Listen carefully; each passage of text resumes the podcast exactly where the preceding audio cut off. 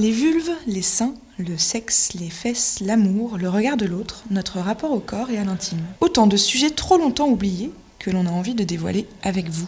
Bienvenue sur Pluriel Singulier, le podcast qui part à la rencontre de personnes du quotidien, prêtes à nous raconter leur expérience liée à un questionnement intime. Personnalité, amis, auteurs, autrices, voisins de métro, collègues, entrepreneurs, entrepreneuses, lovers. On écoute toutes les voix qui ont envie de nous partager leur histoire. Certaines font naturellement du bruit, d'autres sont plus discrètes. Mais chaque voix a ce quelque chose à apporter. Des envies, des peurs, des promesses, un savoir, des interrogations, une expertise. Alors, partons à leur rencontre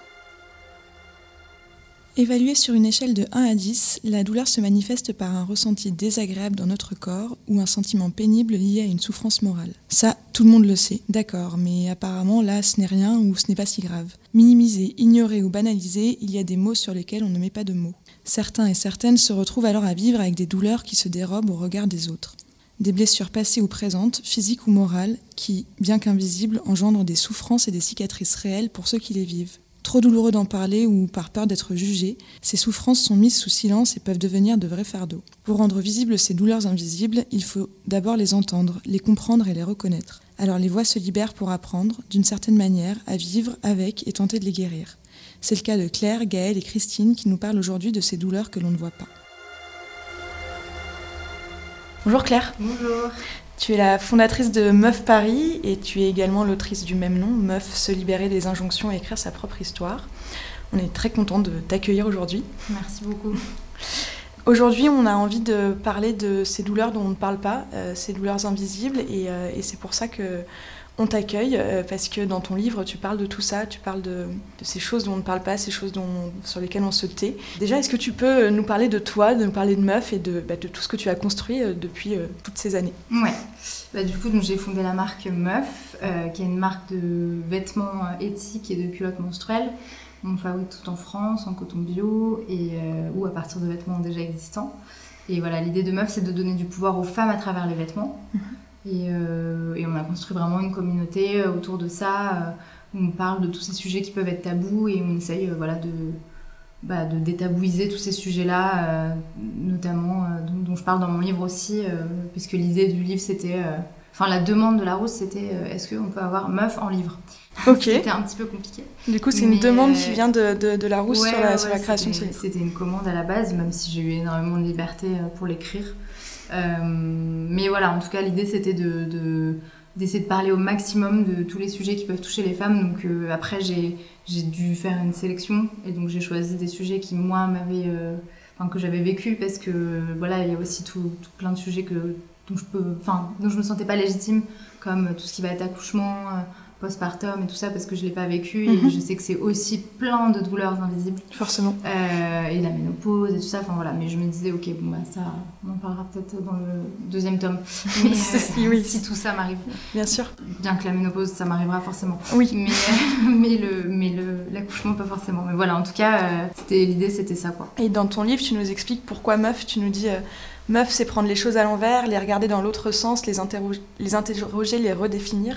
Ça a vraiment été cette volonté que tu as eu de finalement inverser un petit peu le pouvoir euh, au travers de, de, Meuf Complètement, bah oui, vu que c'est le, le verlan de femme, je trouvais que ça, ça, faisait sens avec la marque. Du coup, dans ton livre, comme tu le disais, tu as plusieurs chapitres euh, qui sont toujours en lien avec ta vie. Tu parles d'une vie de différentes souffrances et différentes étapes qui, ont fait euh, que tu t'es construite. Euh, aujourd'hui, on a envie de, avec euh, Pluriel Singulier, on a envie de libérer la parole sur l'avortement et sur l'IVG que tu as eu il y a quelques années maintenant. Est-ce que tu, nous en, tu peux nous en parler un petit peu? Mm-hmm. ben, Moi, j'étais sous stérilée au cuivre. Donc, dans ma tête, c'était pas du tout possible de tomber enceinte. Euh, je crois que ça protège à 99,96%, quelque chose comme ça. Beaucoup quand même. Voilà, donc euh, bon, et puis j'étais, euh, je, je, pensais pas du tout à ça. Quoi. J'étais, je pensais vraiment pas à ça. Voilà, c'était pas dans ma tête.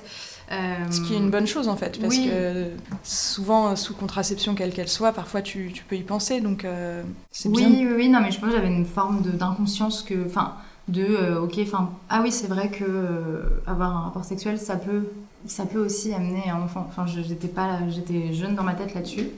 Et donc euh, voilà, euh, je tombe enceinte, euh, je le sens vachement venir. euh, Enfin, je, je, je l'ai- je- je l'ai rêvé euh, trois semaines avant. Je, je me suis réveillée en pleine nuit en sentant qu'il y avait, il y avait quelque chose. Donc, euh, un truc où j'étais quand même vachement connectée aussi à ce qui se passait dans mon corps Mhm. et où vraiment je le savais avant de faire le test. Quoi. Et euh, mais voilà, mais je, je, voulais pas trop y croire parce que parce que c'était vraiment pas un désir. Oui, c'est effrayant en fait Et, de se dire que, euh, Ouais. que ça peut arriver. Ouais, ouais. Et donc voilà, et ça arrive, et euh, ça faisait 7 ans que j'étais en couple. On est toujours ensemble, maintenant ça va faire 12. Et, euh, donc voilà, et en fait, ce que j'explique un peu dans le livre, c'est que ce qui a été dur aussi pour nous, c'est que concrètement, on n'avait pas de bonne raison, même s'il n'y a absolument aucune bonne raison. Mais euh, aujourd'hui, même si c'est légal en France, enfin, d'un point de vue, voilà, quand on parle de ces sujets-là, euh, c'est comme s'il fallait avoir une bonne raison, c'est comme s'il fallait forcément euh, avoir 15 ans et du coup, bah oui, la pauvre, il faut qu'elle fasse ses études, c'est compliqué, ou avoir déjà 5 enfants, et du coup, bah, c'est un peu compliqué, ou ne pas avoir d'argent, ou être seule, enfin voilà, il faut toujours avoir une, Une justification, une justification et qu'on puisse plaindre euh, la femme qui, qui décide d'avoir recours à une IVG. Et nous, on n'avait pas de justification à part qu'on ne voulait pas, en fait. C'en est Mais une, c'en est une, ouais. est complètement une, évidemment. Et c'est évidemment ce que je pense. Mais en tout cas, voilà, on a vraiment senti que ça n'avait pas l'air de suffire. Mhm. Euh, et c'est ça qui a été hyper douloureux, en fait. C'était de, de sentir que. euh, et du coup, très compliqué de parler de, de, de- de la souffrance que j'ai pu ressentir parce que même si c'était choisi, même si c'est absolument pas regretté, ça a été douloureux et ça a été une période très compliquée. Oui, c'est ça. Et en fait, c'est très compliqué d'en parler. On te fait sentir que, euh, bah oui, mais bon, euh, ça va, enfin, de toute façon, t'aurais pu le garder, euh, t'avais tout ce qu'il fallait, t'avais les conditions, machin, donc t'as fait un choix, te plains pas, quoi. Oui, c'est- c'était ton choix et donc finalement tu voilà, n'avais plus le droit d'en parler. ça. Quoi. C'est ça. Et, et c'est ça qui est dur, je trouve. Alors bon, là, en parlant de ça, je pense évidemment à, au- à ce droit qui est remis en cause euh, aux États-Unis. Et je me dis, mais c'est un peu du luxe de se plaindre de pas pouvoir en parler. Mais, mais en fait, je crois pas parce que. Mm. Parce que, parce que en fait, euh, ça devrait être euh, évidemment légal partout et on devrait pouvoir parler de ça euh, comme on devrait pouvoir parler des fausses couches et enfin de tous ces sujets euh, tabous et, et de tous ces ouais, toutes ces choses qui peuvent arriver au corps des femmes et qui sont des choses vraiment pas faciles à vivre en fait. Et, euh, et voilà. Donc euh, c'est aussi pour ça que je voulais absolument euh, parler de ça dans mon livre. En plus, pour le coup, c'est vraiment euh, quelque chose qui maintenant est derrière moi. Et voilà, même si ça peut être très douloureux, Mhm. aujourd'hui, je peux en parler sans problème. Quoi. Oui, et t'expliques euh, dans ton livre euh, que tu as dû faire face à, à quelques remarques du personnel médical qui n'étaient pas forcément des plus agréables, voire euh, très déplacées. Mm. Il y en a une que j'ai notée que je trouve. Qui m'a profondément agacée, alors j'imagine même pas toi à l'époque. Euh, pourquoi vous ne voulez pas la garder Le garder, ça fait 7 ans que vous êtes ensemble, vous devriez le garder. Enfin, vraiment, cette injonction de, ben, en fait, vous Ouais. êtes en couple, vous devriez le faire. Mm. Quelqu'un d'autre qui décide pour toi, alors que. Enfin, qui se permet d'avoir un avis sur ça, je pense que c'est des choses euh, problématiques. Bah ouais, complètement. Et en plus, le problème de ça, c'est que bah, évidemment, ça nous a beaucoup énervé. Euh, pas que moi, hein, mon conjoint Ouais. aussi. Et en plus, euh, ça nous a pas, ça nous a pas permis de vivre ça bien. C'est-à-dire que euh, au lieu de, de- de prendre le temps de, de se poser les bonnes questions, de, bien, de se sentir bien accompagné, ça nous a mis dans un truc qui nous a énervé. Mm. Euh, on s'est dit ok, c'est notre droit, nanana. Et du coup, on n'était plus dans euh, qu'est-ce qu'on est en train de vivre, plus, plus finalement connecté à soi-même en fait, plus dans un truc de De colère, de, colère. ouais. Et, et moi, ça, ça fait partie des choses qui m'ont fait souffrir. Pas qu'on m'ait dit ça, enfin même si c'est très désagréable, mais plus que du coup, j'ai l'impression qu'on m'a, on m'a empêché de vivre ce que j'avais à vivre parce qu'on m'a mis en colère et qu'on m'a, qu'on a touché à des endroits où bah moi c'est, pas possible qu'on me dise ça. Et en Mhm. plus, évidemment, je suis quelqu'un de très engagé, je l'étais déjà à l'époque. Euh, et donc voilà, ça m'a, ça a réveillé la féministe, on va dire. Mais du coup, moi, j'ai senti qu'on, comme si on m'avait volé ce, ce, ce truc-là où j'avais, j'aurais eu besoin de prendre plus le temps. Ouais. De, de- voilà, je sais très bien que la décision aurait été la même, mais j'aurais aimé euh, peut-être me poser un petit peu plus. Et je sais que ce genre de phrase, ça, ça m'a Ça mis dans quelque chose déclenché autre chose, ouais. Voilà. Et donc c'est ça aussi qui était dur. Et puis on m'a quand même, euh, on a quand même prononcé le mot tuer Oui, bah, c'était. euh, oui. qui est quand même pas du tout euh, adapté en fait Non. parce que c'est pas un meurtre voilà et donc ouais ça ça ça m'a beaucoup choqué aussi quoi qu'on me dise vous allez pas le tuer. Bah, surtout venant du personnel médical, c'est vrai que tu t'attends pas à ça, tu t'attends à des gens qui. Enfin, t'as envie en tout cas de te dire que ce sont des gens qui vont te prendre soin de toi et Ouais. pas juste juger, parce que là c'était une forme de, de jugement Bah, finalement. apportaient. après heureusement ils sont pas tous comme ça hein. je sais que j'ai pas eu de chance et j'ai aussi entendu des histoires où il y a des super accompagnants d'accompagnement. Mais euh, voilà, je pense que c'est encore une réalité et, et, et, malheureusement, ça ça aide pas les femmes à bien vivre ce, ce moment qui est pas facile, quoi. Oui, et puis tu, tu parles aussi d'une. Il y a une phrase moi qui m'a marquée que je trouve euh, assez forte et parce que je m'étais jamais en tout cas fait cette réflexion. Euh, quelqu'un t'a dit quelle que soit votre décision, elle aura des conséquences sur votre vie, donc prenez bien le temps d'y réfléchir.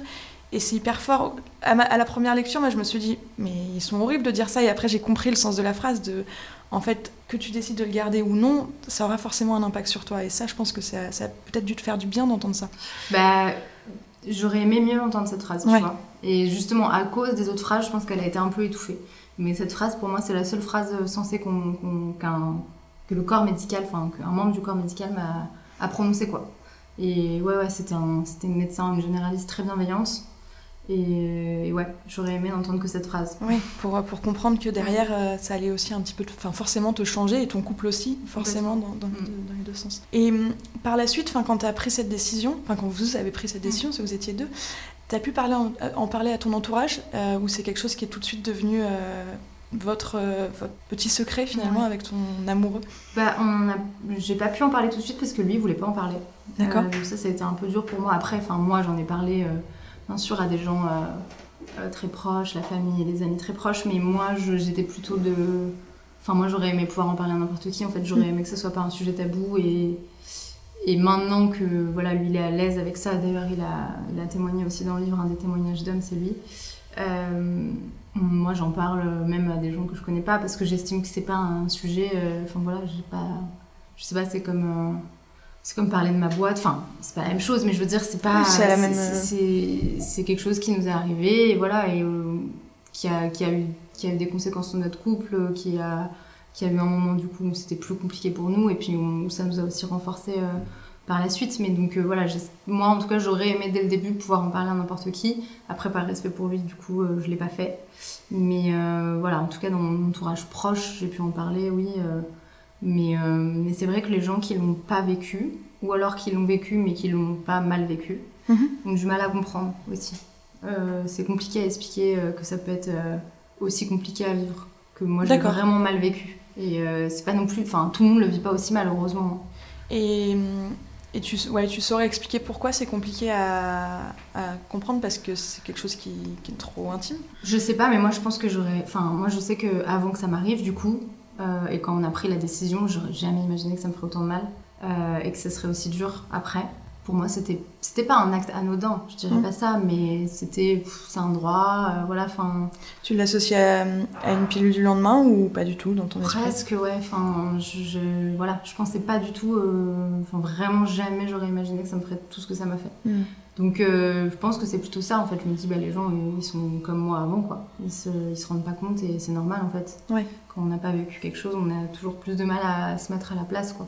Et quand tu parles de tout le mal que, que ça a pu te faire, ça a eu un impact sur ton psyché, ton mental, mais également ton, ton corps. Enfin, c'est ce que tu expliques aussi dans, ton, dans, ton, livre. Je pense que c'est très lié dans tous les cas parce que j'ai senti que dès que ça allait mieux euh, en haut, ça allait mieux en bas. mais euh, après, enfin moi je, je, pense que j'ai quand même aussi euh, la chute d'hormones que qu'on a euh, après un accouchement par exemple que j'ai je l'ai vraiment senti et je pense que c'est un truc euh, dont on parle pas assez aussi que en fait après une IVG on a quand même une chute d'hormones et en fait c'est voilà il y a quand même un truc euh, chimique qui se passe qui est qui est pas facile à vivre et il n'y a aucun accompagnement là-dessus enfin c'est vraiment personne te prévient que tu vas avoir ça donc je pense que déjà il y a eu ça et et ça a entraîné voilà je pense qu'aujourd'hui je pourrais qualifier ça de dépression, même si j'ai pas du tout été suivie, mhm. diagnostiquée, donc je suis pas médecin, mais voilà, enfin j'étais vraiment. En état dépressif en tout cas. vraiment très mal, j'ai rarement été mal comme ça dans ma vie. Euh, donc euh, je sais plus c'était quoi la question au début, mais. Non, la question c'était vraiment les impacts, euh, que ce soit physique, que ce soit. Et après voilà, et physiquement, ouais, en fait je voulais remettre un stérilet et mon corps refusait littéralement le stérilet quoi. C'était, mais je sentais que ça venait vraiment de, de la tête en fait. Enfin, J'en ai rejeté plusieurs, c'était impossible. Et je voulais pas reprendre la pilule.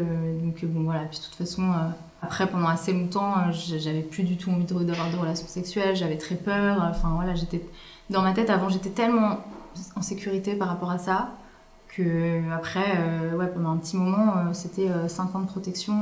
je voulais vraiment blinder le truc, quoi. Mais voilà, donc oui, ça a mis du temps aussi à, après dans mon corps, effectivement. Et puis j'ai enfin, j'ai mis du temps à avoir mes règles de manière naturelle, parce que j'avais aucune, j'avais aucune contraception, donc normalement, sont arriver plus ou moins tous les 30 jours.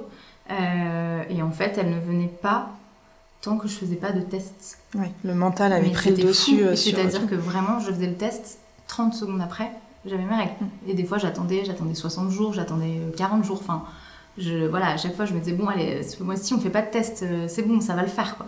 Et non, ça marchait pas. Il fallait, j'ai acheté des tonnes de tests parce que c'était comme ça que je, déclenchais mes règles, quoi. Enfin, et voilà, et après, on a fait une thérapie de couple et tout là-dessus. Moi, j'ai été suivie, j'ai eu besoin de ça. Euh, et, après, c'est complètement passé. Et maintenant, euh, aujourd'hui, j'ai plus de contraception et, c'est plus un stress, quoi. Je, gère ça différemment. Et je fais pas de tests de grossesse tous les mois. mais, euh, mais ouais, ouais, et c'était fou de voir ça en fait. Et ça, tu peux pas l'expliquer. C'est-à-dire que j'en parle à un médecin, il me croit pas. Hein. Il se dit, mais. c'est bah, c'est vraiment le lien entre le, le, corps et la tête qui est finalement hyper Enfin, hyper Hyper puissant, ouais. Mm. Mm. C'est fou. Et, euh, et, justement, cette thérapie de couple, c'est quelque chose qui t'avait été un peu conseillé par. Euh, non, j'avais l'impression que ça t'avait été euh, recommandé. pas du tout. Et c'est mon conjoint qui a été à l'initiative. parce que moi, c'était une époque où j'arrivais même plus à le voir lui, en fait. C'était assez compliqué hein, entre nous. C'est-à-dire que quand je le voyais, je voyais ce, ce qui s'était passé et je n'y arrivais plus. Et c'était horrible parce que on s'aimait évidemment très fort. Et, et voilà, et c'est lui qui a proposé ça. Et c'était vraiment une super idée. Et, euh, et, ça nous a fait beaucoup de bien. On a, en fait, on a, la thérapie, c'était vraiment euh, reparler de tout ça, chacun, que chacun puisse exprimer son point de vue. Et ça nous a vraiment permis euh, de faire le deuil, entre guillemets. C'est pas vraiment le bon terme, mais enfin, en tout cas, de, de, de digérer cette histoire, de prendre le temps qu'on nous avait un peu volé avant, en fait. et de, de, voir un peu, ouais, que chacun puisse exprimer les choses et tout ça. Et au final, après, moi, je Aujourd'hui, je, quand je le vois, je pense plus du tout à ça, mm. heureusement. Mais euh, ouais, non, il a été, il a été super chouette là-dessus, euh, de penser à ça, euh, tu vois, de pas mal prendre aussi le fait que je le repoussais beaucoup. Enfin mm-hmm. voilà, il a eu un, il a eu un recul qui, a été, qui était assez beau, et alors que pour lui aussi, ça a été difficile. Hein, Forcément, ouais. lui aussi, après, quand il voyait des poussettes, il était pas très bien. Enfin voilà, et, et c'est vrai que lui, il n'a pas trop eu la place aussi d'exprimer ça parce que forcément, c'était plus dur pour moi et c'est normal. Hein. Mais, euh, mais voilà, donc il a été, euh, c'était une très bonne idée. Donc je le conseille euh, si c'est si c'est pas facile, faut pas hésiter à se faire aider sur tous ces sujets et sur d'autres hein, d'ailleurs, quel que soit le problème, que ce soit seul ou en couple. je pense qu'on n'a pas assez le réflexe et, et en vrai, ça peut vraiment. Enfin, nous, ça a duré trois mois et ça a vraiment changé des mm. choses. Quoi. Oui, on revient en fait toujours sur ce, ce point de quand on parle pas d'un sujet, qu'on le rend tabou, ça devient une énorme montagne, alors que en parler, ça peut, ça peut rester une colline, hein, bien sûr, mais ça, voilà, ça peut simplifier les choses. Quoi. Complètement. Euh, dans le livre, tu expliques que vous avez donné un nom de code euh, à, cet embryon. Euh, vous l'appelez la clé USB. Je trouvais ça assez intéressant. Enfin, comment ça vous est venu? Bah, C'est mon conjoint, il est, il est un peu comme ça. Il, il, est, il, aime bien inventer des, des noms à tout. et non, mais c'était parce que eux, ils nous disaient le truc tout le temps. Les, les, c'est les médecins enfin le non le, le, machin. le paquet enfin je sais plus ce qu'il disait mais un truc euh, pas très enfin on n'aimait pas. Euh, et en même temps euh, voilà enfin c'est compliqué comment tu nommes ça. Et, et lui il m'a dit à un moment donné où j'avais un peu des doutes où je me sentais pas bien et tout ça il m'a dit mais c'est c'est juste une clé USB parce que c'est tout petit et il y a plein d'informations et c'est un peu ça en fait. Ouais c'est vrai. et voilà c'est resté je sais qu'il y a des gens que ça a choqué. Ah ouais ouais mais et, ils ont su t'expliquer pourquoi ils avaient trouvé ça choquant Bah, de, ouais, de, de, de déshumaniser un peu. Euh, mais en même temps, voilà, je pense que c'était aussi. Bah, c'était nécessaire en fait pour. Ouais, Exactement. Je pense qu'on avait besoin de ça. Et, euh, et ouais, voilà, donc c'était la petite clé USB.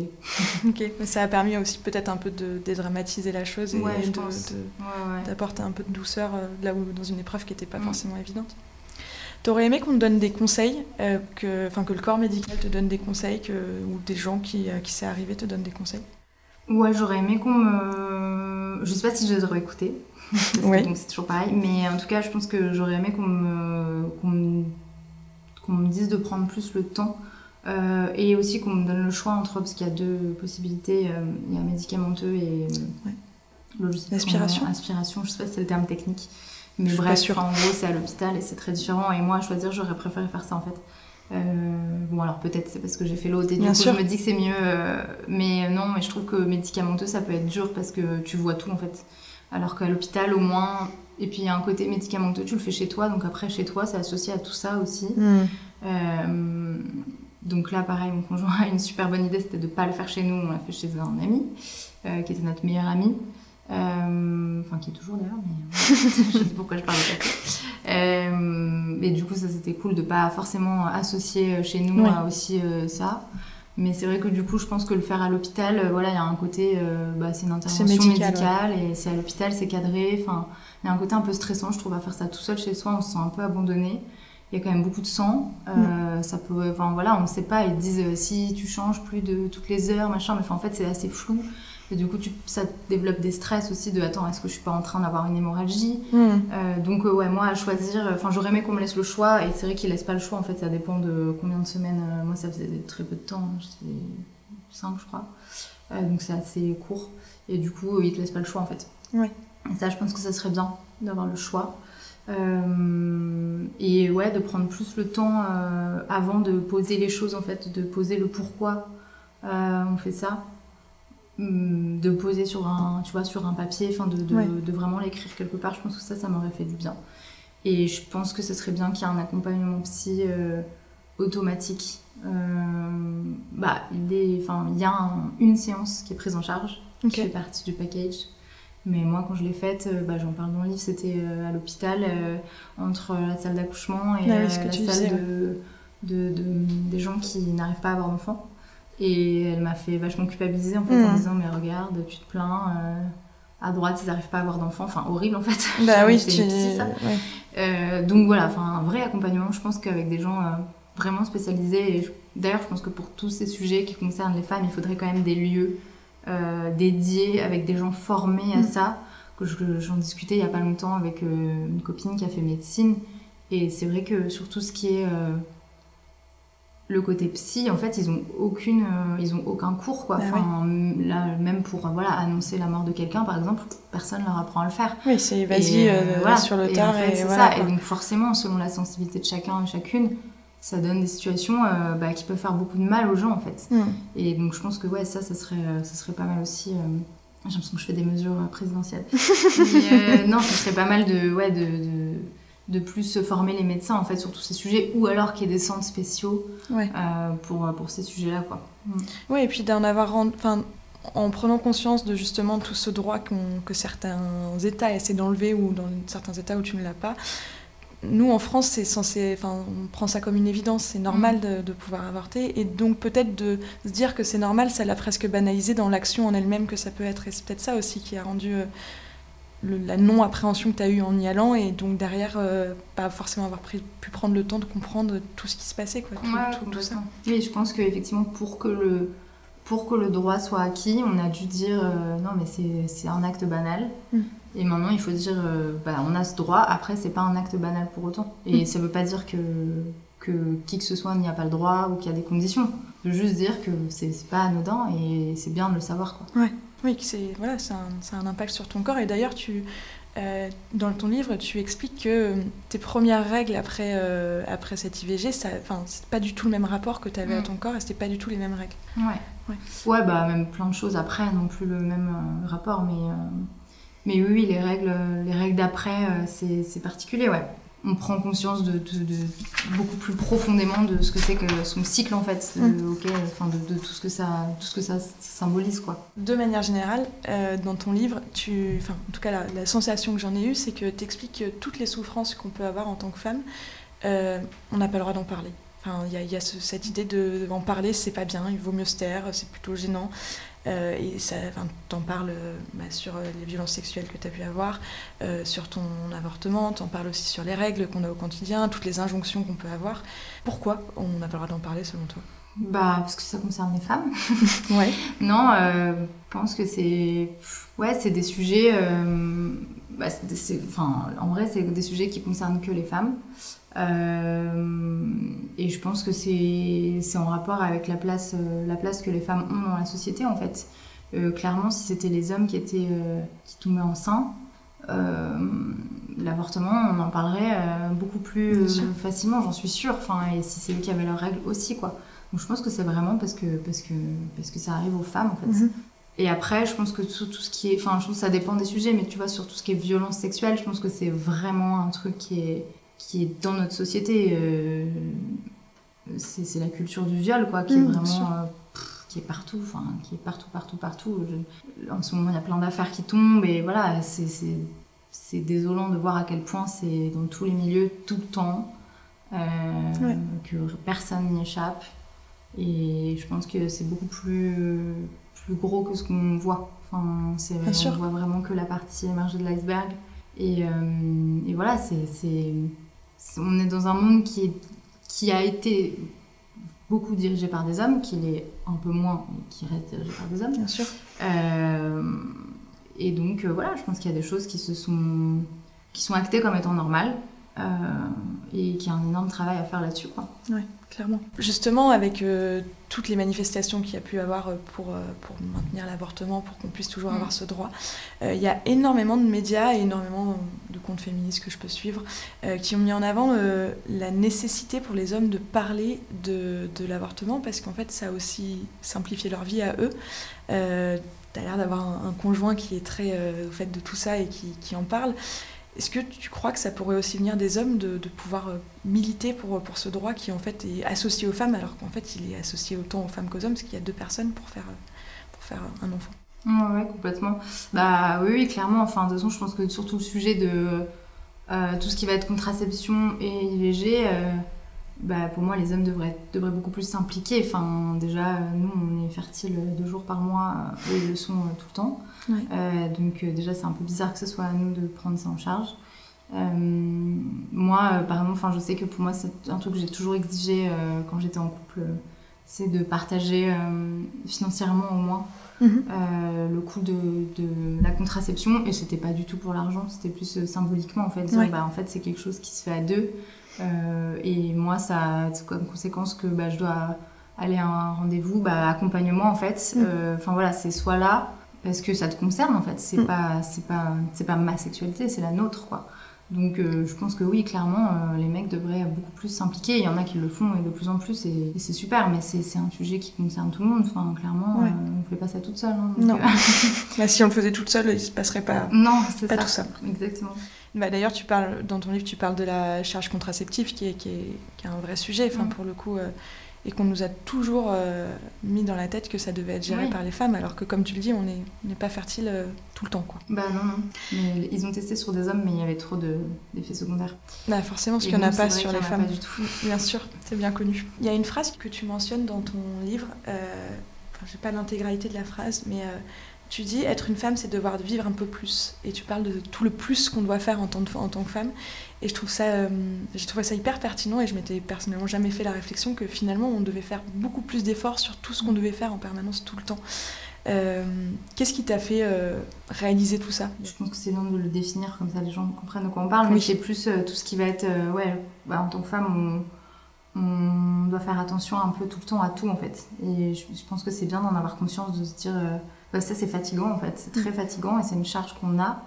Et on pour l'instant, on l'a raison. Hein. C'est-à-dire que c'est pas un truc qu'on s'impose euh, comme ça. Hein.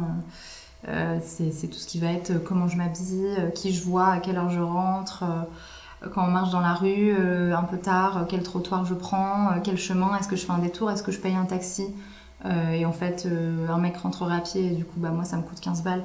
En fait, c'est toutes ces questions-là mm-hmm. que qu'un mec ne se pose pas et tant mieux pour eux. Oui. mais mais qui sont, euh, qui sont très fatigantes. Et c'est vrai qu'on n'en a pas conscience parce que c'est tellement, on est tellement habitué depuis toute jeune à se poser toutes ces questions. Euh, et, ouais, je pense que c'est des, des, questions qui nous épuisent vraiment. Enfin, on ne s'en rend pas compte à quel point euh, on part pas avec le, même, la même énergie. quoi. Et après, comment je m'en suis rendu compte Je pense que c'est petit à petit. Après, j'en parle dans le livre. Moi, je, suis, je suis née d'un papa qui voulait que je sois un garçon, qui me l'a très vite fait sentir. Euh, de manière vraiment pas très cool. Euh, donc j'ai tout de suite senti une espèce d'injustice et je pense que ça m'a beaucoup euh, ouvert les yeux sur tout ça. En fait, très vite, j'ai observé comment ça se passait et, j'ai trouvé ça tellement injuste au plus profond de moi, parce que je comprenais pas pourquoi j'étais moins aimée juste pour ça, en fait. Mhm. Euh, et même si au début, du coup, j'ai voulu imiter, copier Ce que pour, tu euh, pour être aimée euh, comme tout enfant veut l'être. Euh, après, ça, m'a, ça a très vite provoqué chez moi un sentiment d'injustice et de colère, en fait, et de, et, de, et de remise en question de beaucoup de choses. Et je pense que c'est ça, et moi, c'est ce que j'essaye de transmettre, c'est, en fait, c'est bien de remettre en question et de choisir, mais en toute conscience, ce qu'on a envie de faire et de pas faire. Parce qu'il n'y a pas de règle pour être une femme. Bien sûr. Et être une femme euh, féministe, ça veut pas dire euh, ne pas faire d'enfants, ne pas se maquiller, ne pas s'épiler, etc. C'est juste dire, regarder les choses et dire, ok, ça c'est des choses qu'on m'a imposées et qu'on qu'on- on m'a dit, euh, ok, la- les femmes c'est comme ça. Est-ce que moi j'ai envie d'y adhérer entre guillemets ou pas? Et, et après, à partir du moment où c'est un, un choix conscient et libre, c'est très différent quoi. Oui, c'est conscientiser en fait tout ce qu'on, toutes les injonctions qu'on a pu, euh, qu'on a pu avoir. et- C'est ça, et choisir euh, lesquelles on veut et qui du coup ne, ne sont plus des injonctions. Mm. Si, si c'est si c'est choisi, a priori ça va. Euh, comme je te disais, il y a une question qu'on pose à, à tout le monde dans, dans le podcast. C'est quoi pour toi l'intimité? Pour moi, l'intimité, je pense que c'est quelque chose. c'est un peu notre jardin secret. C'est quelque chose de précieux qu'on décide de partager ou pas avec certaines personnes. Mais ouais, qui en tout cas euh, un espace euh, où on se sent en sécurité et, euh, et où on peut être totalement soi-même. Ok, trop bien. Bah merci beaucoup Bah, pour, merci à pour vous. tout cet échange. Avec Trop chouette. plaisir.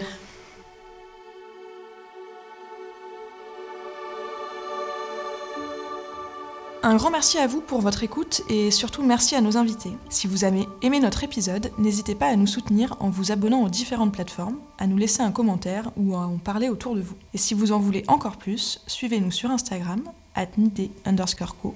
Vous y retrouverez les dernières actualités de la marque et toutes les infos de nos prochains épisodes. Alors on vous dit à très vite